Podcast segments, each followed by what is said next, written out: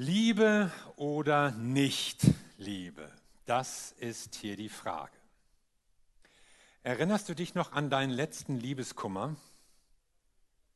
Wie war das so? Du hast dich um sie bemüht, sie angesprochen, aber sie wollte einfach nicht.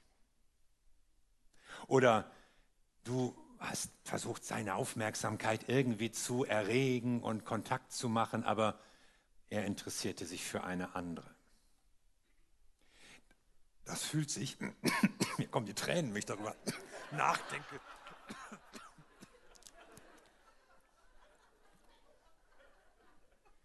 Oh, allein der Gedanke ist grausam. Also,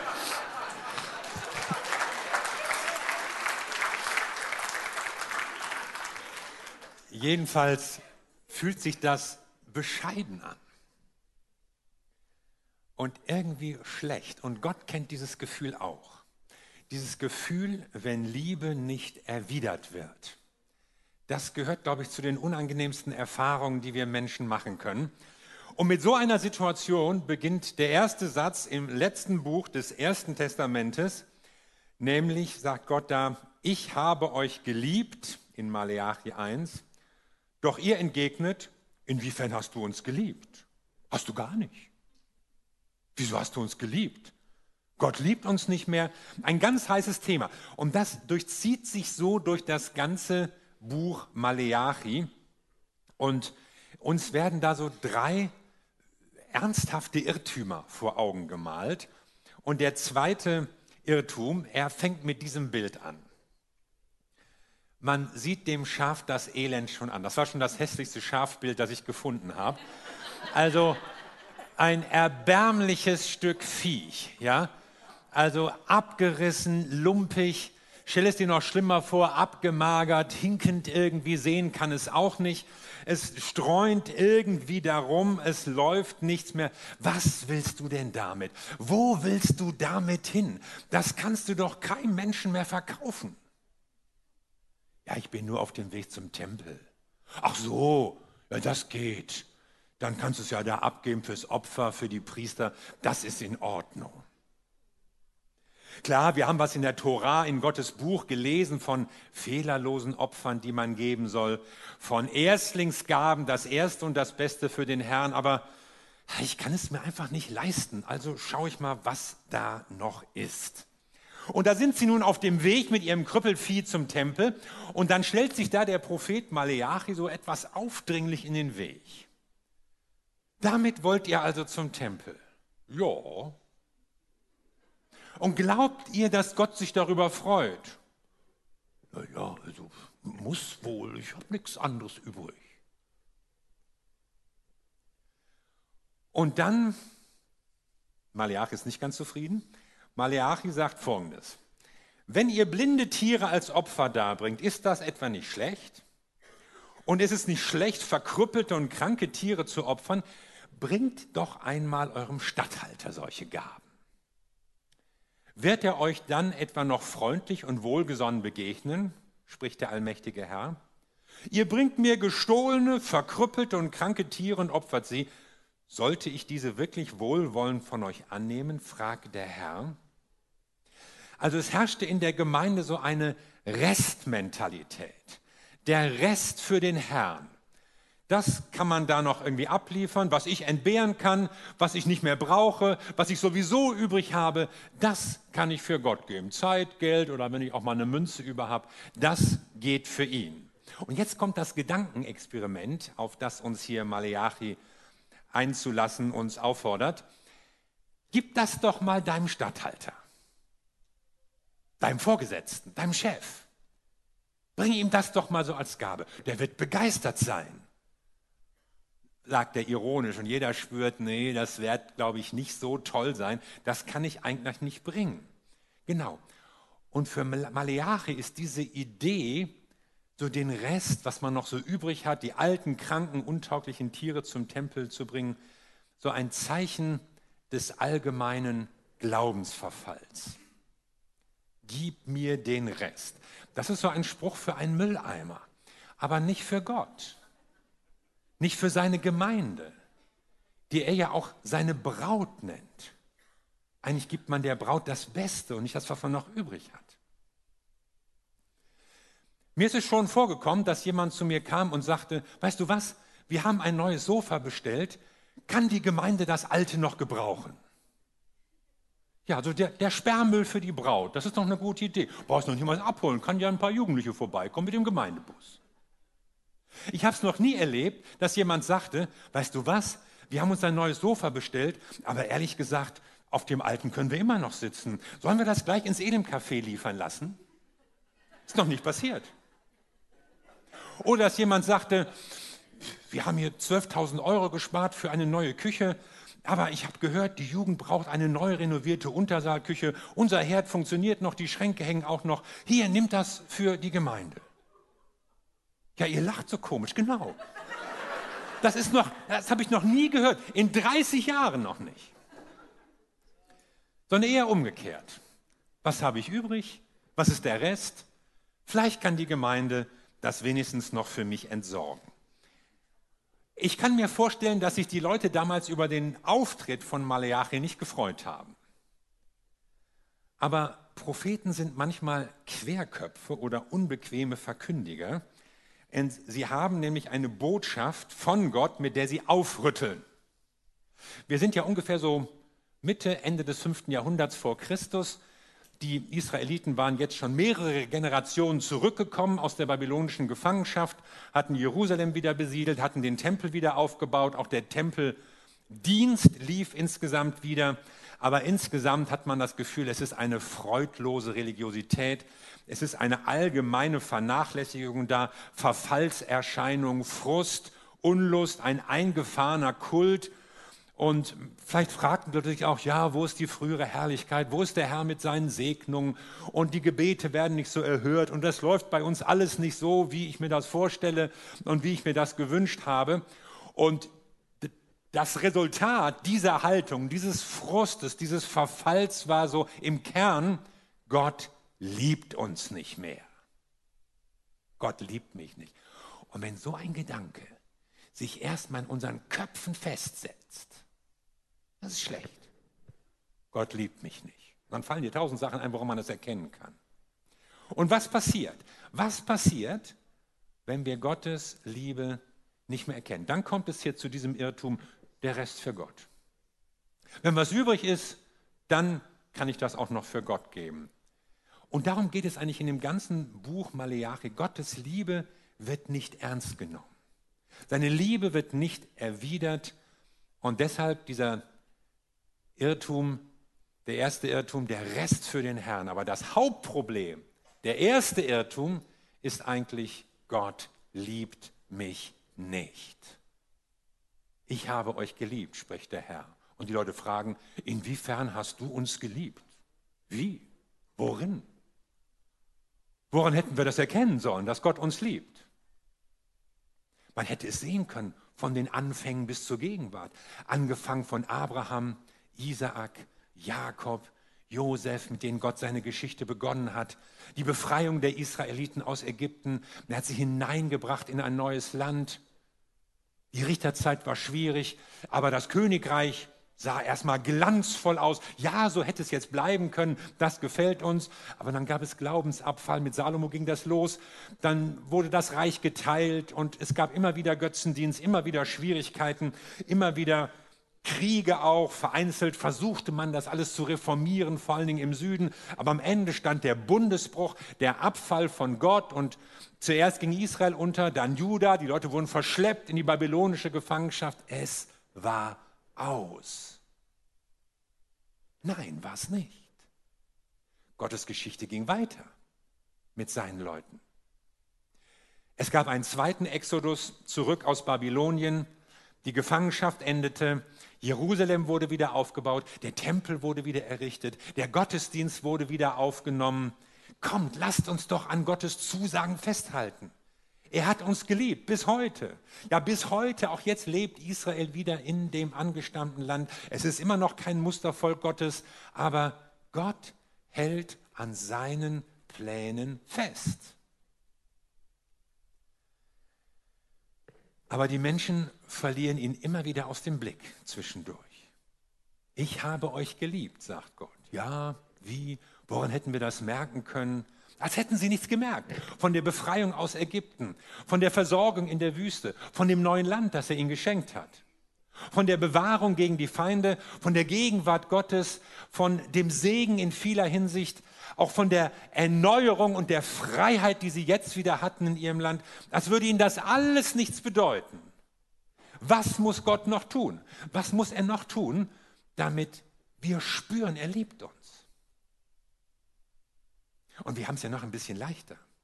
Wir können ja sagen und sehen, Gott hat Jesus Christus gesandt, hat seinen eigenen Sohn gegeben, zu sterben für uns. So wichtig waren wir für ihn, so bedeutsam, dass er gesagt hat, ich gebe mein Leben für die Menschen.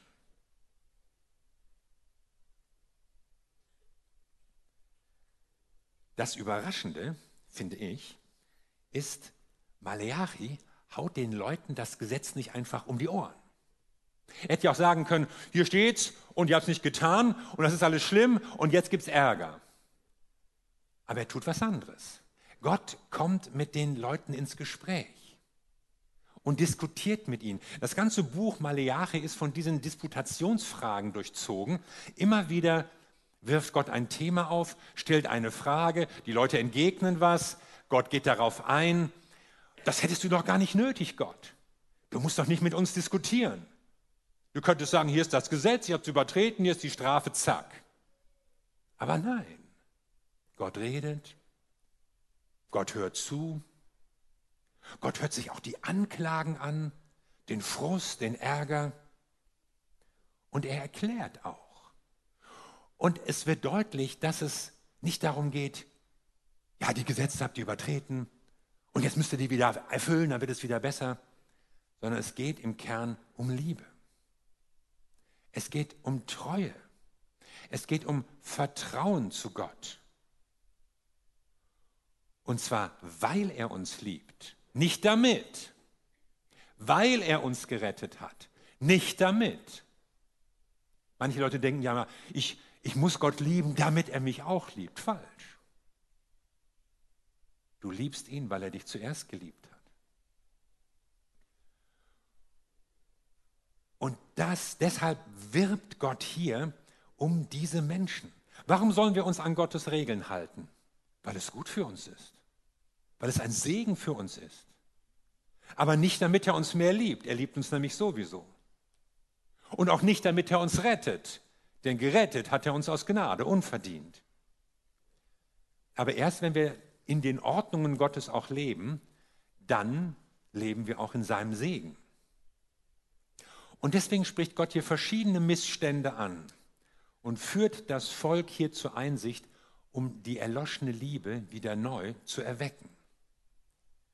Und wahrscheinlich ist einigen Leuten da in Israel ein Licht aufgegangen und sie haben Dinge begriffen, die ihnen vorher überhaupt nicht klar waren. Das spürt man ja auch den Diskussionen ab. In Kapitel 3 heißt es zum Beispiel, darf ein Mensch Gott betrogen, betrügen? Ihr habt mich betrogen. Und dann fragt ihr noch, womit sollen wir dich betrogen haben? Mit dem Zehnten und den Abgaben. Jetzt geht es ans Geld. Jetzt wird es konkret. Der Zehnte, die regelmäßigen Abgaben und dann noch zusätzliche Opfer gab es ja auch im ersten Israel für irgendwelche besonderen Aktionen. Wir würden heute von Sonderspenden sprechen. Und hier geht es um das, was die Menschen für Gott übrig hatten und was sie ihm vorenthalten haben. Der Zehnte ist Gott vorenthalten worden und das betrachtet Gott als Raub, als Betrug. Weil hier die Herrschaft Gottes nicht zugelassen wird. Kein Vertrauen da. Und dann entsteht diese Restmentalität. Und der dritte Irrtum ist, es ist mein Geld. Es gehört mir.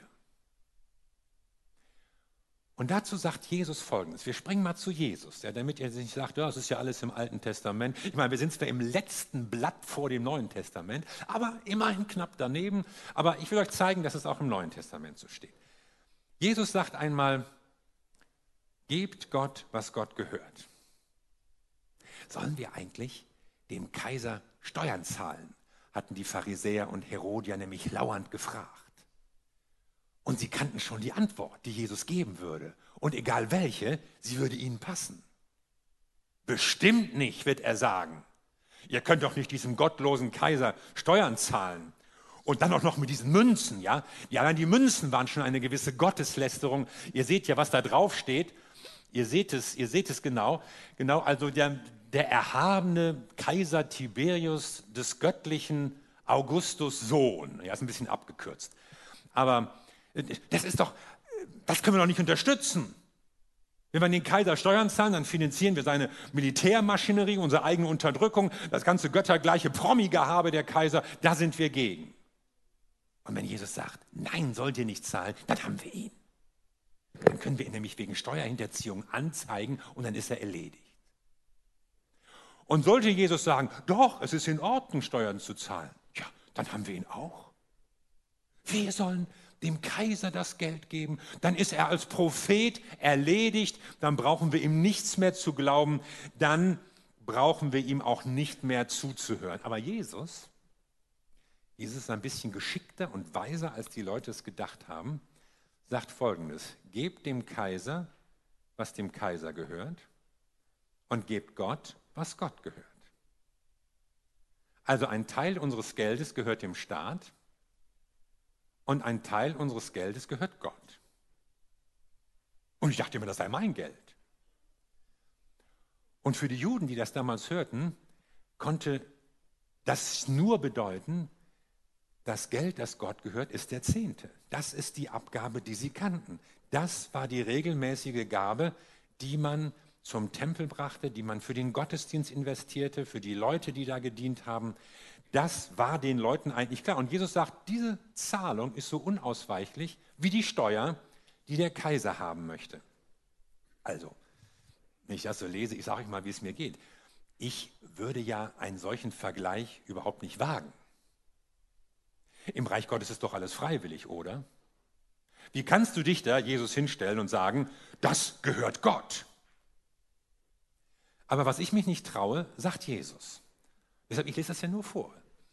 Und Jesus macht deutlich, es gibt etwas, was Gott gehört. Der Staat hat sein Recht auf Steuern und Gott hat seinen Anspruch auf den Zehnten, den zehnten Teil von dem, was du einnimmst. Gib Gott, was Gott gehört, gib es dahin, wo du Gott dienst, wo du beheimatet bist, wo du dein geistliches Zuhause hast in deiner Gemeinde.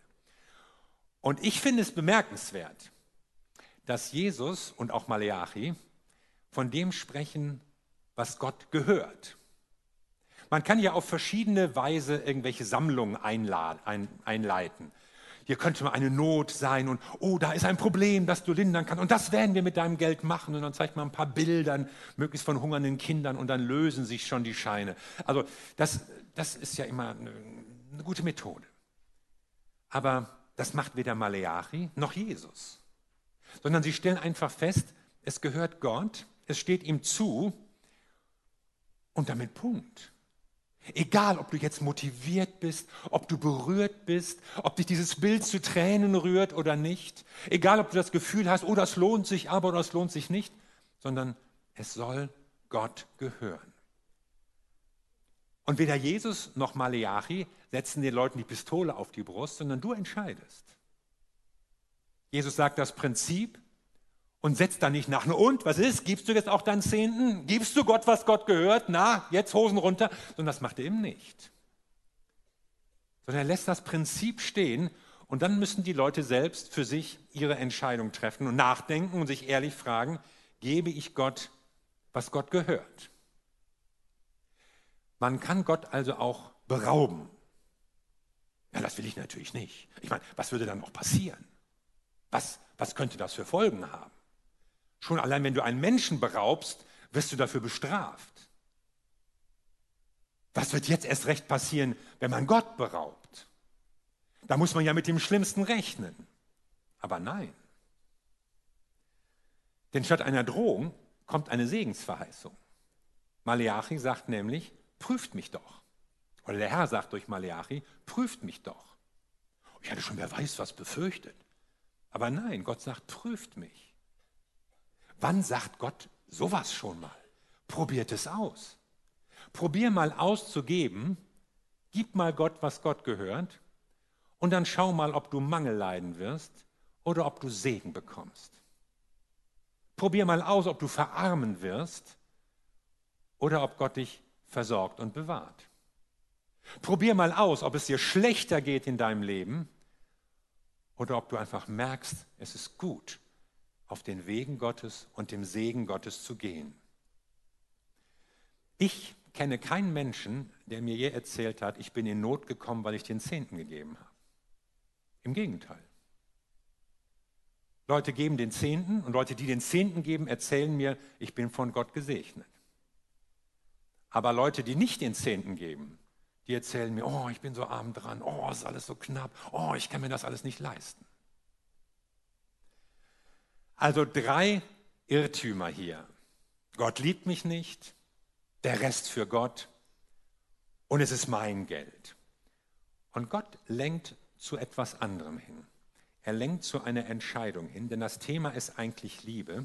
Die Leute sagten, ja, Gott liebt uns nicht. Und dann kommt Gott mit seinem Propheten und er legt den Finger auf die wunde Stelle und will die Liebe der Menschen zu Gott durch diesen Zuspruch, durch diese Verheißung wieder beleben.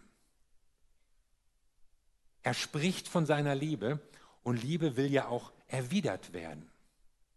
Und das habe ich irgendwann mal begriffen. Ich meine, ich habe dieses Prinzip des Zehnten ja von klein auf so mitbekommen. Das macht man in der Gemeinde so, das ist so, das gehört sich so, steht in der Bibel. Warum sollte man das nicht tun? Das kann ja nicht schaden. Aber dass es ein Ausdruck von Liebe ist, von Vertrauen, von Beziehung mit Gott, das habe ich erst ein bisschen später begriffen. Aber genau darum geht es Gott. Es geht nicht um irgendeine Zwangsabgabe oder eine Kirchensteuer. Es geht um Vertrauen. Ist Jesus wirklich mein Herr? Habe ich ihm wirklich alles anvertraut? Vertraue ich ihm auch in finanzieller Hinsicht? Und ich gebe gerne und ich tue es aus Liebe. Und das ist ja das, was Jesus eigentlich möchte. Jesus hat mal gesagt, wenn ihr mich liebt, dann werdet ihr meine Gebote halten. Also nicht aus Angst, nicht aus Drohung, nicht aus Pflicht, wenn ihr mich liebt. Und umgekehrt, wer meine Gebote kennt und befolgt, der liebt mich. Also das Halten der Gebote ist ein Zeichen unserer Liebe. Dass wir in einer Beziehung mit Gott stehen. Deshalb wollen wir auch tun, was Gott sagt. Und deshalb setzt Jesus nicht nach, nach dieser Fangfrage der Pharisäer und Maleachi auch nicht, sondern sagt uns das Prinzip und fordert unsere Liebe heraus. Ich habe mich schon vor vielen Jahren, vor langer Zeit als junger Mensch entschieden, meinen Zehnten zu geben. Regelmäßig, auch mit Dauerauftrag, nicht gerade so am Wochenende gucken so, oder am Ende des Monats, oh, was habe ich noch übrig, was könnte ich noch, oh, dann sieht das auch mal so viel aus. Nee, das kommt zuerst. Und ich denke auch gar nicht groß drüber nach, oh, was könnte ich mir alles leisten, wenn ich diesen Monat mal den Zehnten weglassen würde. Oder worauf habe ich alles schon verzichtet im Laufe meines Lebens, weil ich den Zehnten gegeben habe. Nein, der Zehnte gehört Gott. Da muss ich gar nicht auf irgendwas verzichten, der gehört mir gar nicht. Und ich investiere es in Gottes Reich, damit er etwas damit tun kann. Und ich merke, die Begegnung mit der Liebe Gottes macht auch unsere Herzen weit und macht uns großzügig und macht es uns leicht, nach seinen Geboten zu leben. So, nun sind wir ja im Januar, wir sind im ersten Monat des Jahres, wir sprechen in diesen Wochen über das, was Gott uns für dieses Jahr aufs Herz gelegt und vor Augen gemalt hat. Und zu den Plänen, wir haben ja schon über das Jahr der Ernte gesprochen oder über, über verschiedene Dinge, die wir in diesem Jahr auf dem Herzen haben, gehört natürlich auch unsere Finanzlage. Und die Finanzlage ist spannend. Man könnte sogar sagen, sehr angespannt. Und wir sind ja ganz unter uns hier, deshalb sage ich jetzt mal so ein paar Zahlen, damit wir das vor Augen haben. Also wir haben im letzten Jahr so ungefähr ein Defizit von 100.000 Euro und die Prognose für dieses angebrochene Jahr spricht ungefähr so von einem Defizit von 350.000 Euro. Wie ist das gekommen? Also eigentlich ist nichts Schlimmes passiert, nichts Ungewöhnliches, aber so eine gewisse Kombination von Krieg und Pandemie und Inflation und Energiekrise hat eben zu steigenden Einnahmen, Ausgaben geführt. Und auf der anderen Seite haben wir ja in den letzten zehn Jahren neue Gemeinden ins Leben gerufen. Da sind Leute ausgesandt worden, Mitarbeiter, auch Spender. Und es gibt auch eine gewisse Unsicherheit anscheinend in den letzten, gerade im letzten Jahr, dass Leute weniger geben oder seltener geben, sodass sich da eine gewisse Schere auftut. Ja, die Ausgaben steigen und die Einnahmen sinken. Und das ist ungünstig. Was kann man tun? Was tun wir? Wir versuchen natürlich erstmal zu sparen, wo es geht, an allen möglichen Ecken und Enden. Aber die Spielräume sind ein bisschen gering, weil unser kostbarstes Kapital sind ja unsere Mitarbeiter, unser Team, mit dem wir die Gemeindearbeit machen. Und für die Leute sind wir alle sehr dankbar und die brauchen wir. Und wir wollen sie eigentlich gut versorgen, aber wir können ihnen in diesem Jahr und haben ihnen in diesem Jahr auch keine Gehaltserhöhung ermöglichen können, niemandem, weil es eben nicht drin ist. Wir versuchen einen kleinen Inflationsausgleich zu zahlen. Aber real besteht natürlich ein Kaufkraftverlust. Ja? Also die Postgewerkschaft träumt von 15 Prozent mehr. Wir träumen nicht mal, weil das äh, gar nicht realistisch ist. Ja? So, dann haben wir natürlich das Gebäude. Hier, das benutzen wir ja auch, da passiert ja auch eine Menge. Da kann man natürlich mal an den Heizkörpern ein bisschen drehen nach unten oder überlegen, ob wir alle Lampen anhaben müssen. Und äh, ja, manchmal sehe ich da auch Jungs im besten Tom Sawyer-Alter im Fahrstuhl rauf und runter fahren, die könnten natürlich auch zu Fuß gehen. Aber das sind ja alles Mätzchen. Ja, das macht ja nicht viel aus. So, dann haben wir die Bank, wo wir unsere Darlehen bedienen müssen. Die wollen auch nicht mit uns jeden Monat diskutieren. Das muss auch laufen. Wir sind ja auch kein Unternehmen, das irgendwas verkauft, ja, sodass wir einfach jetzt die höheren Preise an den Kunden weitergeben können. Das geht eben auch nicht, sondern wir sind ja ein spendenfinanziertes Glaubenswerk und wir leben ja von dem, was hier gesammelt und was hier gespendet wird. Ich habe mal unseren neuen Kassierer gefragt, wie sieht das eigentlich mit unseren Spenden aus? Sag mir doch mal so ein paar Zahlen. Und er hat mir dann geschrieben, wir haben ungefähr 260 regelmäßige Spender, also von denen kommt jeden, jeden Monat etwas. Und das sind vielleicht auch noch ein paar mehr Personen, das können ja Ehepaare oder Familien sein, kann man nicht genau sagen, müsste man sich jetzt mal genau anschauen. So, dann gibt es 40 unregelmäßige Spender jeden Monat, mal der, mal die, so mit gewissen Abständen kommt das auch, sodass man so ungefähr 300 Spender hat, plus die Dunkelziffer, weil vielleicht dann noch der eine oder andere Ehepartner eine Rolle spielt. Bei 1000 Mitgliedern merkt man, dass ein Teil, ungefähr 1000 Mitglieder, dass ein Teil der Gemeinde spendet und ein Teil nicht. Und ich frage mich natürlich, wie kommt das eigentlich? Und manchmal, wenn ich so mit Leuten spreche, dann ist da auch eine gewisse Unwissenheit. Ach was, ja, so läuft das hier. Ach, das sollte man machen, das müsste man machen. Ach, tatsächlich, ich dachte, das läuft hier alles. Also ich kann nur hoffen, dass diese Predigt vielleicht auch solche Fragen beantwortet und manche Unklarheiten beseitigen kann, die wir hier vielleicht bemerken. Und wir haben ja auch gebetet für dieses Jahr und, und so von Gott zeigen lassen, worauf es ankommt und Dinge schenken lassen. Und was Gott uns so aufs Herz gelegt hat, das passt so überhaupt nicht zu den Zahlen, die in unserem Buchhaltungsprogramm stehen. Also der Herr hat uns ein Jahr der Ernte angekündigt und kein Jahr des Niedergangs. Der Herr hat uns gesagt als Jahresmotto, folgt mir nach, ich will euch zu Menschenfischern machen und nicht bestell dein Haus, es geht zu Ende. Also irgendwie möchte der Herr etwas anderes mit uns machen, aber die Frage ist, wird es finanziell möglich sein?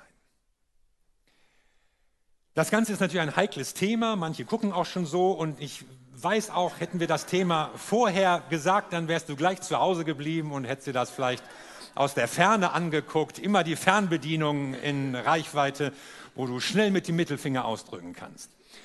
Aber man muss ja als Familie auch mal über solche Dinge reden. Und vielleicht denkst du ja auch, ja, ja, erst redet er groß von der Liebe Gottes und hinterher geht es ums Geld. Um sein Gehalt vielleicht auch noch. Soll ich euch sagen, warum ich erst über die Liebe und dann über das Geld gesprochen habe? Ich sag's euch. Weil das Buch Maleachi älter ist als unsere Gemeinde. Und weil die Prinzipien Gottes älter sind als unsere Finanzprobleme. Und weil das, was Gott in seinem Wort als Grundwerte und als Prinzipien hineingelegt hat, immer gilt. Ob wir gerade viel oder ob wir wenig haben. Ob wir das wollen oder nicht. Ob wir im Überfluss sind oder ob wir Mangel stecken. Wer die Gemeinde schon ein bisschen länger kennt, der weiß, wir haben immer wieder mal über diese Themen geredet. Mit Anlass und ohne Anlass. In guten Jahren und in schlechten Jahren. Weil wir immer sagen, es ist doch wichtig, dass wir nach Gottes Prinzipien leben. Wir wollen doch den Willen Gottes tun, oder nicht? Und wir wollen natürlich auch den Segen haben, den Gott damit verheißen hat. Und deshalb sprechen wir darüber, wie es uns geht. Und deshalb sprechen wir grundsätzlich darüber, dass der Zehnte Gott gehört. Und er gehört in die Gemeinde, egal wie es uns gerade geht und egal ob du deinen Hauskreisleiter magst und egal ob die Predigt gut war oder der Lobpreis verstimmt, er gehört Gott. Und Gott wird etwas daraus machen. Probier es aus. Der Herr sagt ja, probiert es doch mal aus, prüft mich doch. Und wenn du sagst, 10% Himmel, das ist mir zu viel, dann fang doch mal mit zwei an oder mit fünf. Ich meine, ich will das Wort Gottes nicht ändern. Ich will dir nur eine Brücke bauen. Oder wenn du schon 10% gibst, probier doch mal elf. Oder gib mal eine besondere Gabe und schau, ob es dir schlechter geht, ob das einen Mangel bei dir auslöst, ob du dadurch in Probleme kommst oder ob Gott sich dazu steht. Stellt. Und wenn du fürchtest, du, du kommst ins Unglück, ja. Ich will nicht hören, dass in ein paar Wochen jemand sagt, ja, weil MCW gepredigt hat, kann ich jetzt meine Wohnung nicht heizen und mir geht es jetzt so und so und so. Nee, lass es, lass es. Tu es nur, wenn du es wirklich willst und wenn du Gott auch vertraust. Aber wenn du nicht gibst, dann denk immer daran, es gibt etwas in deinem Portemonnaie und auf deinem Konto, das dir nicht gehört, das Gott gehört. Und wenn das so ist, dann stellt Gott die Frage, wie ist es mit deinem Glauben? Wie ist es mit deinem Vertrauen? Wie ist es mit deiner Liebe? Amen. Lass uns zusammen beten.